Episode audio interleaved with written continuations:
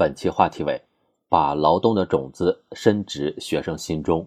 一段时间以来，出于新冠肺炎疫情的防控需要，全国许多地方陆续推出家长居家办公、孩子居家学习举措。一些学校的居家学习指南中，除了学科类的课程，还特别为孩子们安排了家务劳动的学习内容，比如要学会洗袜子等小件物品，学会扫地、擦桌子等。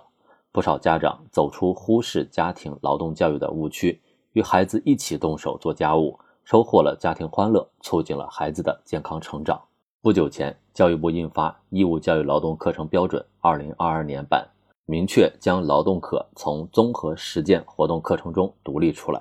自今年秋季学期开始，整理与收纳、烹饪与营养、传统工艺制作等劳动内容将进入全国中小学课堂。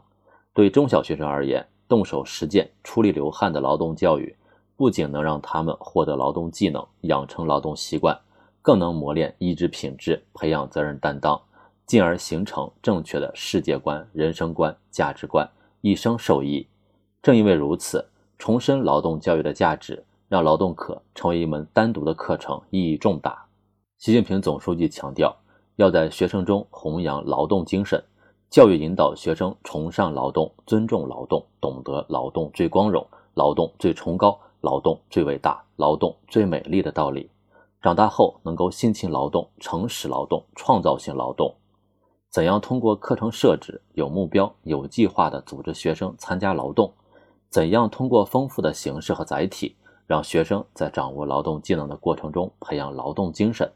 此次印发的义务教育劳动课程标准，从课程目标、课程内容、课程实施等多方面作出了明确规定。为做好劳动育人提供了有力的抓手，遵循学生身心发展规律，在课程的科学性和系统性上下功夫，才能让劳动课取得育人实效。此次义务教育劳动课程标准根据不同年龄段学生的实际情况，精选对学生终身发展有价值的课程内容，在针对性、指导性、可操作性上都有很大的提升。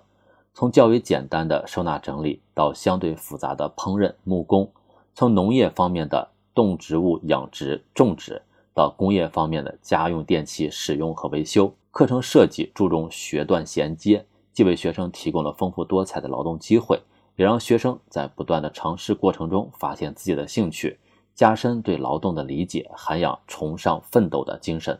劳动课程要取得育人实效，还要更加注重实践。引导学生在做中学、学中做，激发他们参与劳动的主动性、创造性和积极性。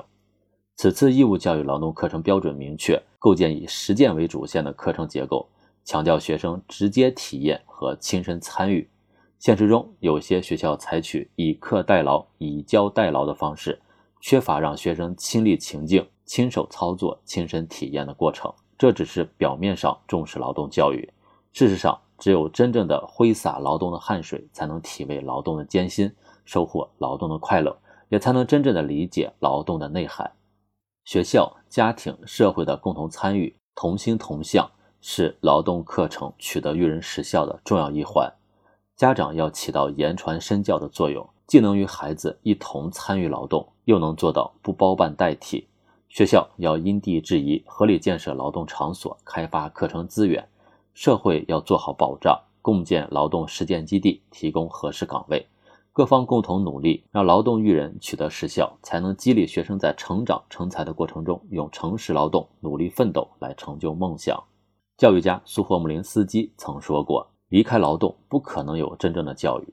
无论时代如何发展，劳动教育的价值不会改变。把劳动的种子种植学生心中，让他们热爱劳动、勤于劳动、善于劳动。”才能不断在劳动中提升综合素质，促进全面发展，成长为堪当民族复兴重任的时代新人。